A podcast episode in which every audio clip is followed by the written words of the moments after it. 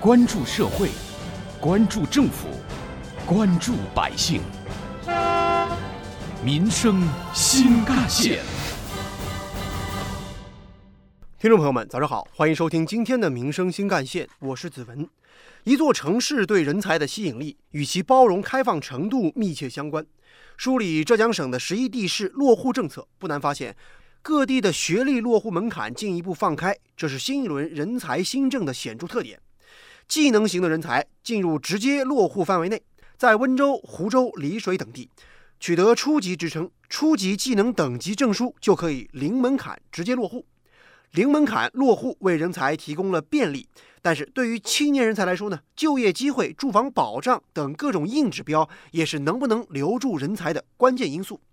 二零一七年，杭州市新引进应届高学历毕业生生活补贴发放实施办法出台了，对毕业在一年之内在杭州就业创业的硕士生、博士生发放生活补贴。而如今来到杭州工作的全球本科及以上学历的应届毕业生，可以一次性领取生活补贴，其中本科一万块钱，硕士三万，博士五万，新来杭博士后四十万元。在杭州的示范下，浙江的各地市也为应届的大学生提供生活补贴。这个政策的力度不断增强，其中绍兴、台州两地还把专科生纳入了补贴范围。最近毕业于北京大学的高祥荣选择来到杭州市余杭区工作。从这个余杭区政府管理这个细节中，我感到特别温馨。包括这个交通路口的疏导，包括这个呃踩点的安排，包括这个伙食的安排也好，都都特别温馨。住宿啊，这个吃饭特别温馨，就是感受到了这个余杭区对人才，对我们这个青北生对人才的渴望特别强烈。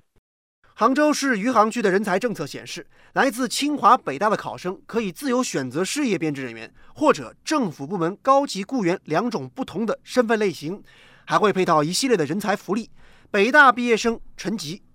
就是我们到余杭之后是提供了给我们那个人才公寓住的，就是免费住三年啊。综合待遇的话，我们会比我们就是现有的这个职级稍微高高一级，让我们享受那个待遇。这样的人才政策吸引着来自许多全国各地的年轻人。高祥荣，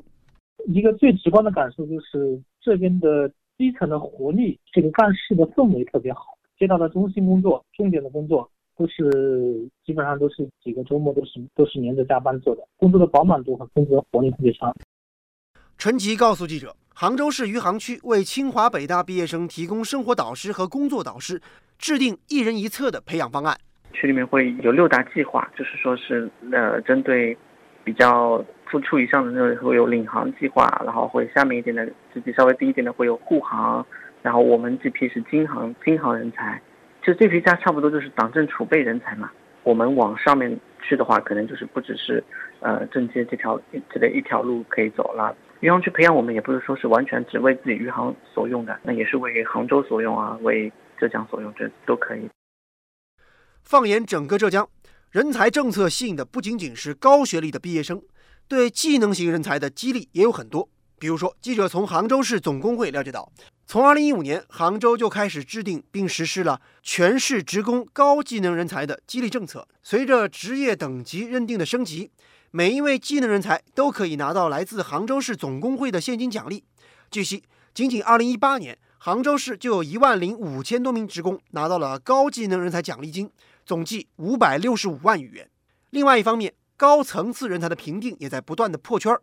今年七月，九五后的快递小哥李庆恒就评上了杭州市的高层次人才，进而获得百万的购房补贴。城市发展不仅需要高学历的研究型人才，也需要拥有一技之长的技能型人才。破除对于职业和身份的偏见，才能打造多层次、多元化的人才环境。这也标志着，在整个浙江。不为学历高低，而以能力高低论英雄的人才观，正在渐渐成为主流。挖掘新闻真相，探究新闻本质，民生新干线。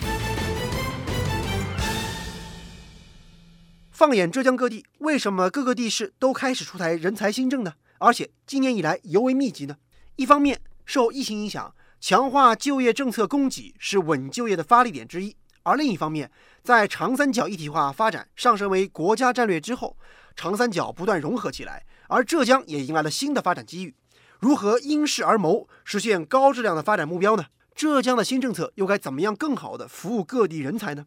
浙江当然有自己的妙招，比如说这疫情期间，宁波当地就充分发挥了云服务，推出人才管家，以直播的形式代替不能到现场实地考察、对接投资和注册落户的创业团队，为他们代跑代劳。今年四月，嘉兴市南湖区在全省范围内率先打造了人才一点通云服务平台。在这里可以办理一百多项人才服务事项。作为数字治理第一城，杭州则在今年五月份推出了人才码，只要被认定为人才，子女教育、购房落户、车牌补贴等等都会接踵而来。有关于我们今天关注的话题，不少网友的留言和讨论也很热烈。比如说，网友独有表示，这里人才资源丰富，欢迎越来越多的年轻人来到浙江发展。而网友幸福没那么简单则表示。天宫再次抖擞，这里普降人才。另外，网友白龙马则说呢，要是杭州的房价或者说宁波房价都可以再降一点的话，那么对于远道而来的年轻人就更加友好了。有关于一年间浙江十一地市人才新政频频推出的内容呢？接下来您将听到的是本台特约评论员、资深记者叶峰老师的观点。毛泽东同志曾经说过一句话，叫做“政治路线确定之后，干部就是决定的因素”，也就是说。在政治方向和政治路线确定之后，人才是最为关键的。浙江省十一个地市纷纷出台人才新政，体现的就是这一理念。这也是我们在社会经济发展工作当中总结出来的经验。这次的人才新政不仅仅单一的是从外部引进，更强调的是对现有人力资源当中符合人才标准的人。也会给予许多的优惠，借此吸引这些人才在浙江留下来，在本单位留下来。在叶峰老师看来，完善爱才服务，营造惜才氛围，只有解除人才的后顾之忧，才能让他们安心创业，激发他们的创新活力。浙江正在不断拓展服务面，加大服务力度，升华服务温度，打造全方位立体化的人才服务保障体系。同时，这样的一个优惠政策，不仅仅体现在经济待遇上的提升，也包括政治待遇和精神层面的鼓励。我想，在这样的一个大背景下，我们浙江的人才储备工作一定会有长足的发展。我想，一方面，党和政府是在积极的鼓励在社会经济发展中发挥自己的作用；从另一个方面来讲，所有的这些人才也应该努力工作，为浙江的经济社会发展做出自己应有的贡献。正如叶峰老师所说，今年以来，全国已经有超百个城市发布了人才政策，放宽落户、就业补贴、激励创业等等举措，成为了当地招引人才的标配。然而，在人口红利逐渐退去之后，挖掘人才红利、释放人才潜能，将成为各地发展的新目标。当城市进入新旧动能转换的时期，怎么样才能高质量发展？怎么样才能聚集人才高地？相信这都是摆在各个地市面前的一道新的课题。而浙江各地以产业为导向，结合城市未来发展重点，紧盯行业顶尖人才这一关键少数，打出了一套项目加机制的组合拳。今年四月。恒大研究院和智联招聘联合发布的《二零一九年中国城市人才吸引力排名报告》显示，其中杭州就位列第五，仅次于上海、深圳、北京和广州四大一线城市。而在百强榜单当中，浙江就占了八个席位，分别是杭州、宁波、嘉兴、温州、金华、湖州、绍兴和台州。好风凭借力，送我上青云，推动人才生态持续优化。浙江正在努力成为各类人才创新创业、追逐梦想的。热土，好，感谢您收听今天的《民生新干线》，我是子文，下期节目我们再见。